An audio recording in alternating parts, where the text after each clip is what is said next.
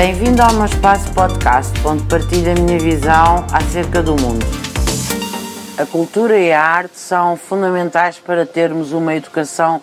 completa. Uma sociedade sem cultura, uma sociedade sem arte, é uma sociedade amordaçada. É essencial que mostremos aos nossos jovens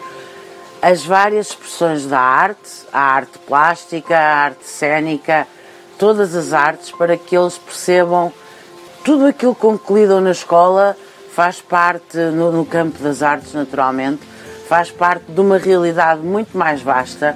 que lhes permite ter uma educação muito completa e ter, do ponto de vista das aprendizagens,